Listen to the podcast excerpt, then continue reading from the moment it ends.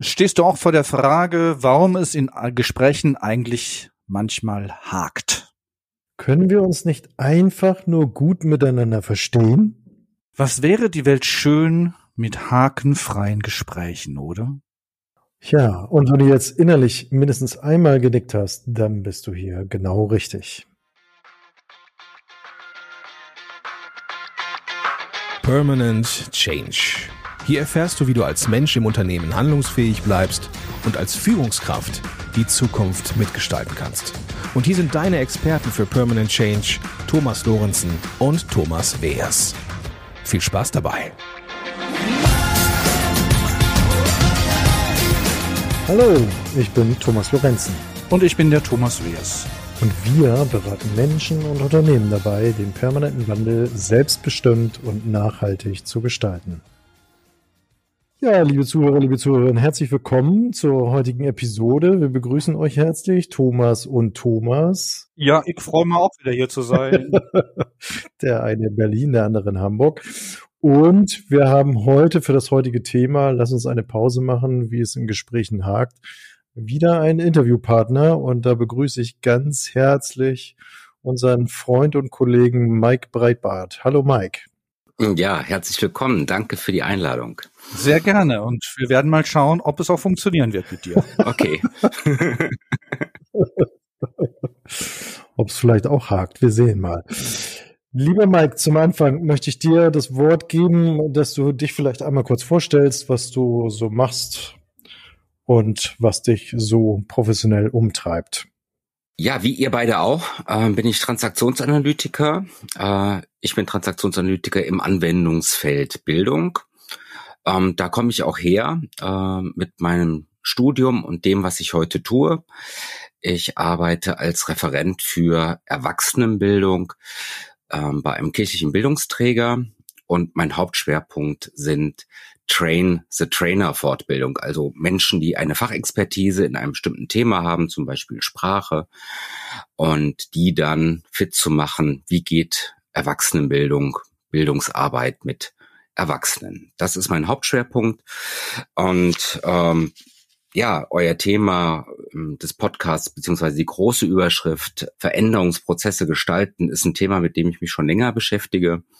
Ähm, Kirchen sind in einem großen Umbruch, gesellschaftliche Themen, die immer mehr transformatives Denken notwendig machen, beschäftigen mich schon seit einigen Jahren und da bin ich auch unterwegs im Bereich des transformativen Lernens. Wunderbar. Das hatten wir ja schon mal in einem früheren Podcast, Thomas, ne? Das transformative Lernen nach Metzgerhoff. Ja, genau. Genau, das ist sozusagen der theoretische Rahmen. Welches Denken brauchen wir und Handeln brauchen wir in der Zukunft? Ähm, trifft eigentlich auf ganz viele Bereiche zu, auf Unternehmen, auf den globalen Wandel, also auf ganz viele mhm. Punkte. Ja, und wir zwei kennen uns ja aus dem Netzwerk Mediation, ne? Also ja, genau. Wir beide machen ja auch Mediation und äh, deswegen halt auch so unser Gedanke, heute mal dieses Thema mit dir zusammen anzugehen. Und das Thema, Thomas, ist ja, wir haben gesagt, lass uns eine Pause einlegen, wenn es in Gesprächen hakt. Und ich hatte so ganz bewusst ja den, den Mike im Kopf, uns äh, ihn zu diesem Gespräch einzuladen, weil ich so mit dir, Mike, wenn wir uns treffen, sehen, immer wieder das Gefühl habe, dass du sehr achtsam und sehr bewusst in Gesprächen mit Menschen bist und bestimmte Spieleinladungen, ich nutze jetzt mal dieses Wort, bestimmte Spieleinladungen nicht annimmst.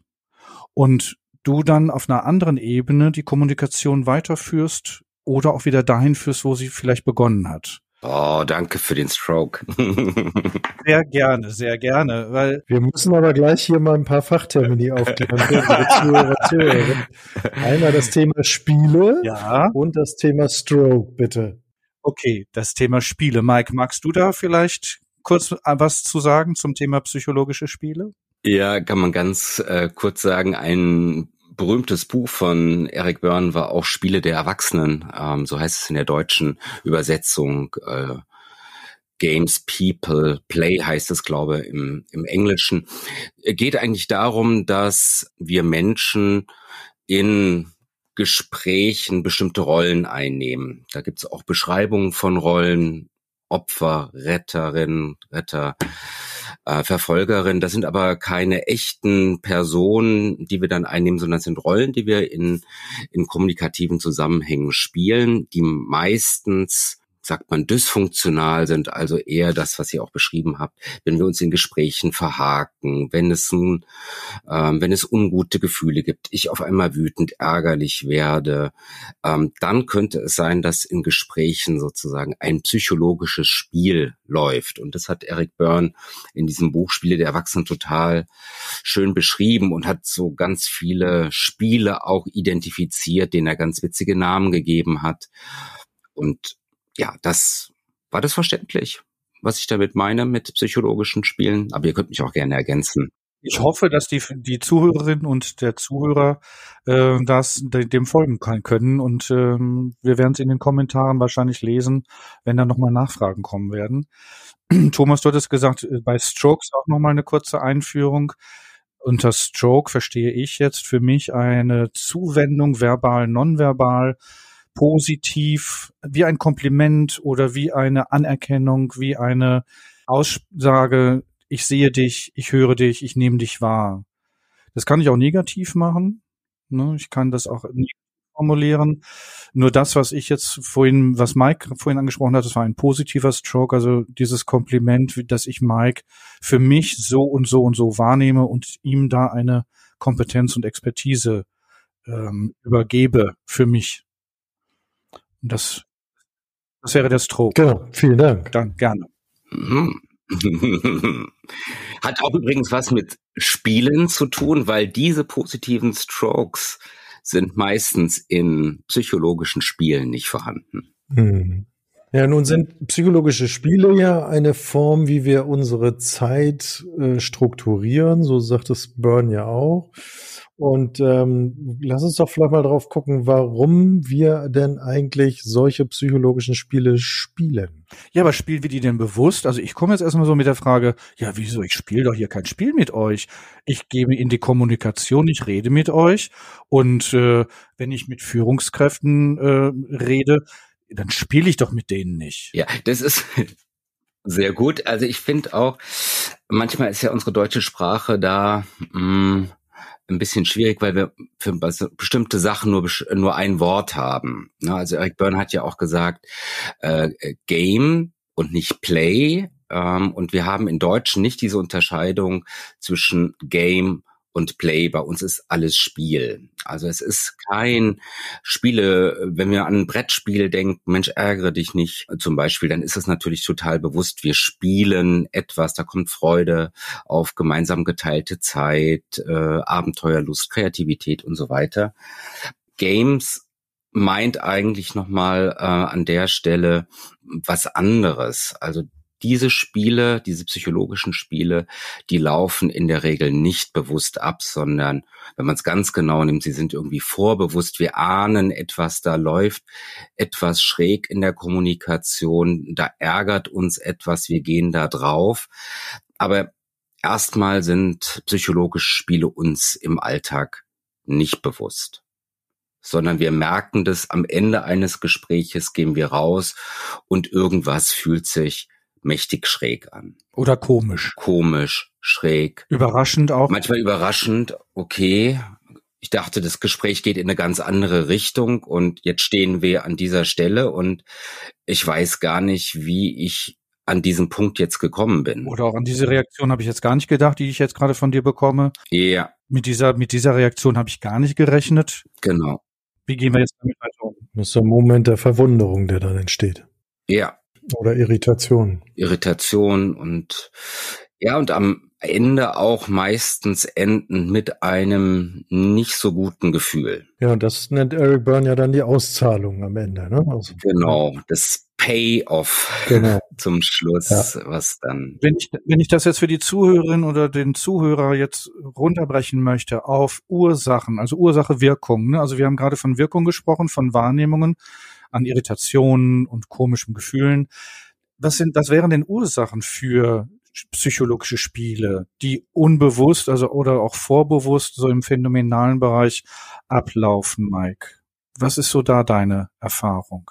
Na, es ist wieder ein anderes TA-Konzept, was da eine große Rolle spielt, ist dieses Ich bin okay, du bist okay. Und wenn ähm, diese Haltung aus irgendeinem Grund in einem Gespräch nicht da ist, ich den anderen oder ich mich selbst nicht als okay erlebe, dann ist es häufig ein Einstieg in so eine psychologische Spielsituation.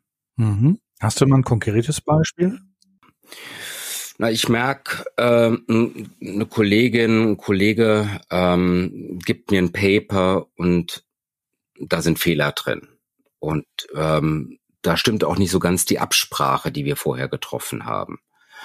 Und ich kann damit in einer Okay-Okay-Haltung umgehen und es einfach besprechen. Aber wenn ich sozusagen ein Thema mit dieser Kollegin oder dem Kollegen habe, und ich mich ärgere, warum macht er das schon wieder? Macht er das, weil mh, hm, er das nicht will, was, äh, was wir abgesprochen haben, oder weil ich glaube, der, der arbeitet unsauber, der hat das gehuddelt, dann komme ich in so eine nicht okay Position zum anderen und dann kann es passieren, dass ich auf einmal nicht mehr in einer sachlichen auf einer sachlichen Ebene das ansprechen kann, sondern dann mischt sich da sowas im Gespräch ein.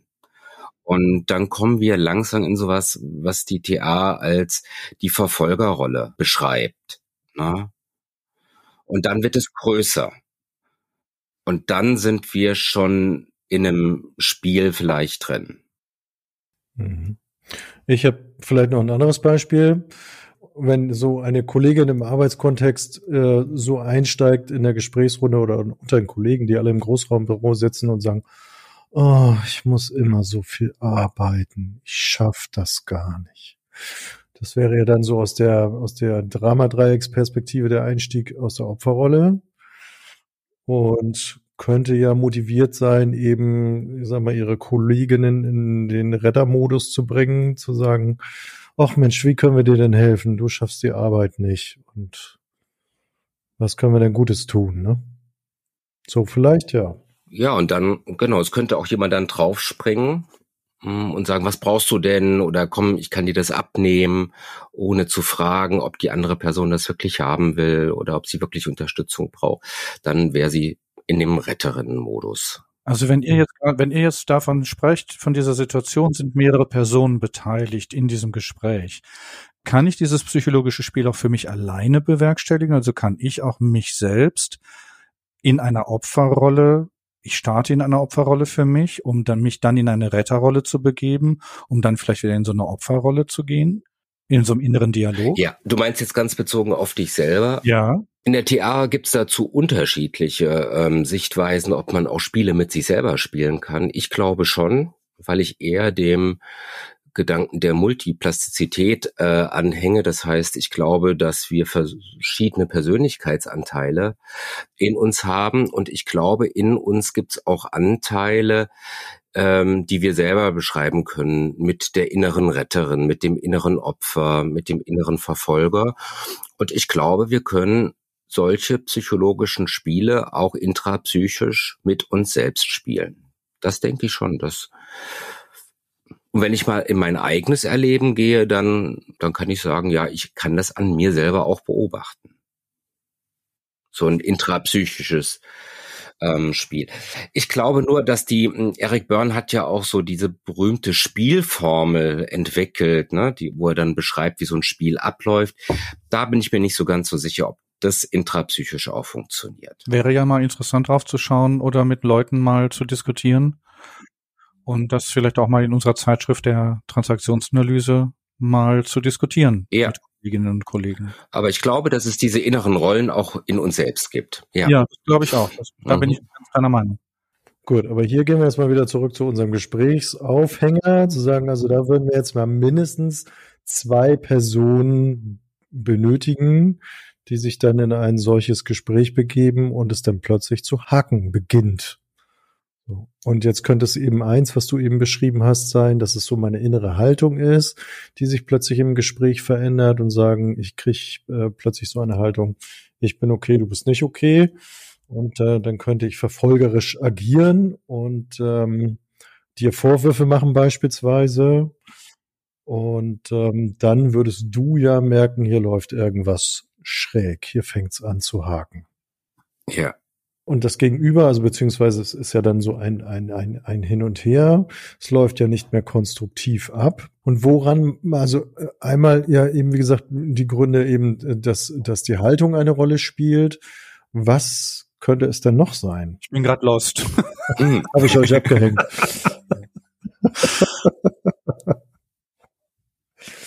Naja, wenn wir schauen, warum es eben so, also was können Gründe sein, dass es im Gespräch hakt? Jetzt haben wir eines herausgearbeitet, dass es die, die äh, Haltung, unsere innere Haltung sein kann. Ja, und ich frage mich, gibt es noch was anderes? Meinst du Gefühle? Zum Beispiel. Also meinst du jetzt, dass, dass du wütend oder traurig wirst, oder? Ich weiß es ja nicht, ähm, weil da wir uns den Interviewpartner Mike eingeladen haben zu diesem Thema, würde ich jetzt mal fragen, Mike, wenn, wir jetzt, wenn jetzt Thomas sagt, neben der Haltung gibt es da auch noch andere mögliche Ursachen für dysfunktionale Spiele, also für dysfunktionale Gesprächsverläufe. Was, was hättest du denn da im Angebot? Ja, also ich würde ganz äh, mit dir, ähm, Thomas, gehen, dass Gefühle eine ganz große Rolle spielen, aber dann eher Gefühle, die wir in der Transaktionsanalyse mit Maschengefühle bezeichnen, also Ersatzgefühle in der Übersetzung äh, und Ersatzgefühle, die vielleicht auch zu Rabattmarken werden. Ne? Also ich habe mich mal über eine Kollegin geärgert, habe den Ärger runtergeschluckt, hab, weil ich vielleicht selber ein Thema damit habe, Ärger auszudrücken, habe das runtergeschluckt, habe freundlich gelächelt ähm, und das passiert mehrmals und mehrmals und irgendwann kommt so eine Situation wieder auf den Tisch, wo ich mich ärgere und das ist dann wie der berühmte ähm, Tropfen, der das Fass zum Überlaufen bringt und dann steige ich in einen Ärger ein und die Kollegin, der Kollege kriegt alles übergekübelt, was mir in der letzten Zeit aufgefallen ist. Dann bin ich dicke in einem Spiel drin.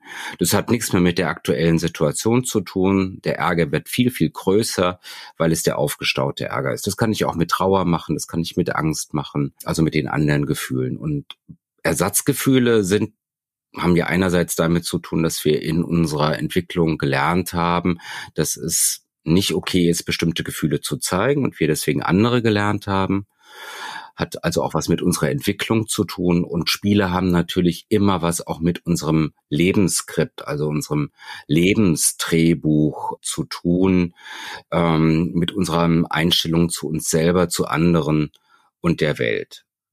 Also auf der tieferen Ebene. Ne? Also wir können bei den, das finde ich auch, äh, Spiele sind ein, ein Thema in der Transaktionsanalyse, wo wir ganz viele unterschiedliche Theorien miteinander verbinden können. Und das Thema Skript und Lebensplan wäre sozusagen das ganz tiefe. Die Okay-Haltung wäre das eher weiter oben vielleicht.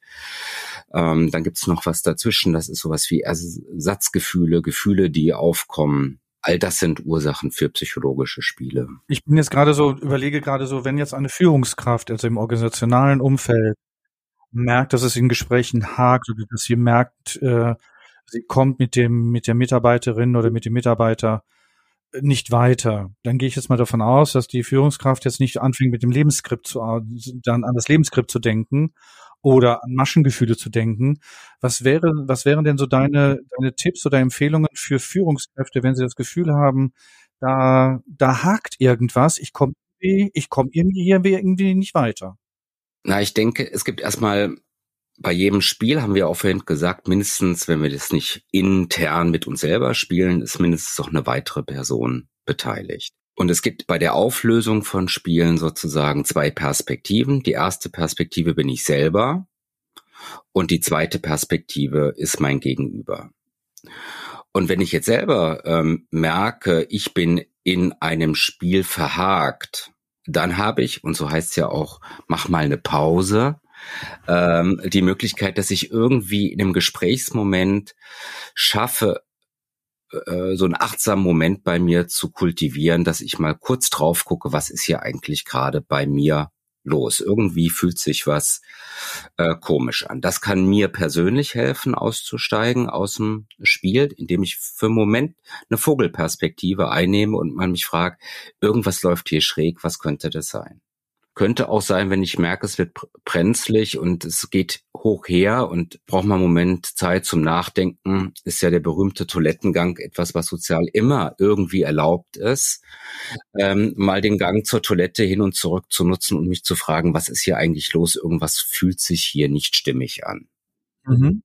Und würde ich das dann ansprechen anschließend? Würde ich dann, würde ich das dann, wenn ich das Gefühl bekomme, hier stimmt irgendwas nicht, würde ich das dann in dem sozusagen in, aus, nach dem Pausenmoment dann ansprechen und sagen, ich merke hier stimmt was nicht. Also ich merke, das ist hier eine komische Verbindung zwischen uns beiden.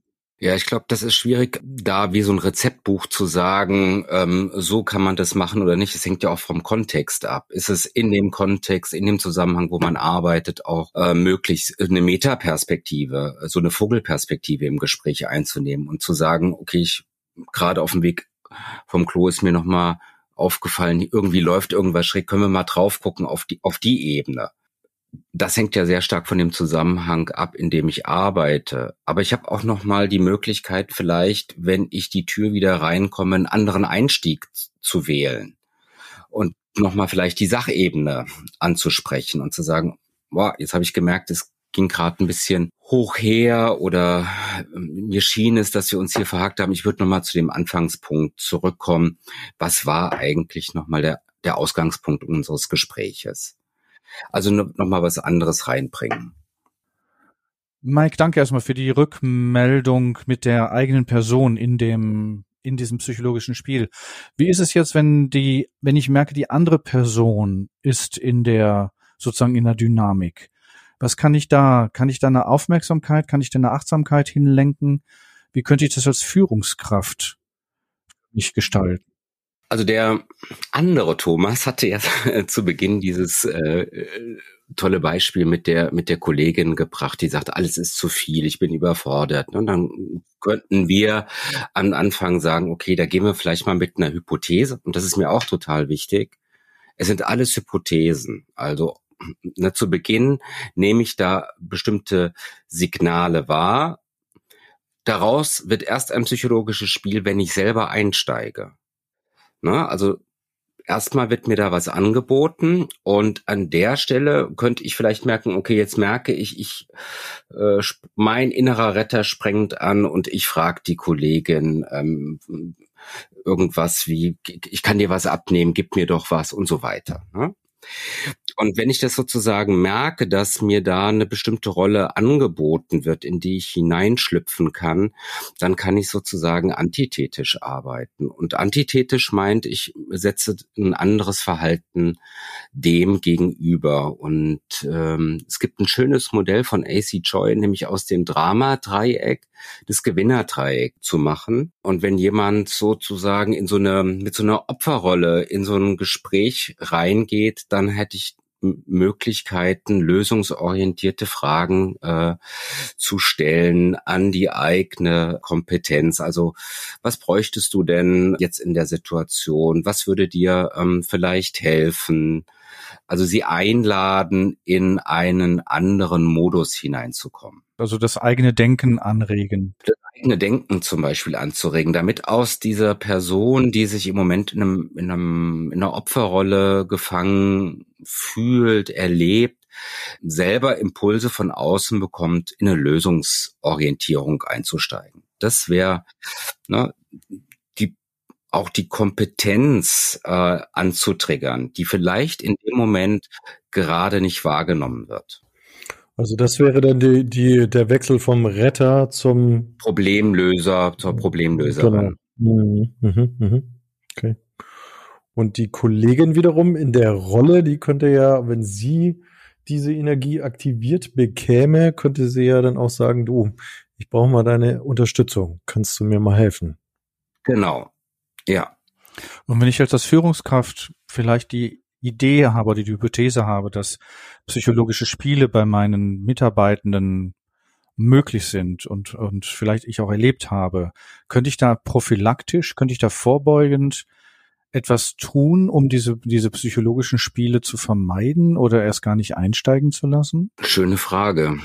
Also prophylaktisch würde ich ja spontan sagen, ich übe mich in einer Okay-Okay-Haltung, auch meinen Mitarbeiterinnen gegenüber mhm. und versuche eben halt auch immer wieder in richtige Beziehungen zu gehen mit den Mitarbeitern. Aber das ist ja sozusagen, wenn du die Führungskraft bist, dein Beitrag als Führungskraft. Ne? Insgesamt glaube ich, und deswegen habe ich auch gesagt, eine schöne Frage, ich glaube nicht, dass wir Spiele vermeiden können.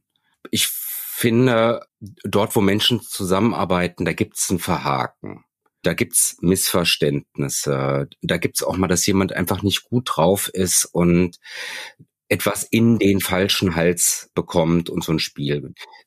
Ich glaube, wichtig ist, dass es eine Kultur gibt, die erstmal geprägt ist von Wertschätzung, von Okayness, toll wäre es, wenn es in Teams so eine Metaperspektive geben könnte. Also auch, ne, du hast ja gefragt, was man prophylaktisch machen könnte, einfach auch Trainings einzubauen, wo es geht, wo stehen wir im Team, wie arbeiten wir zusammen, ähm, auch mal zu schulen, über unsere Art und Weise, wie wir miteinander zu kommunizieren, auch selber ins Gespräch zu kommen.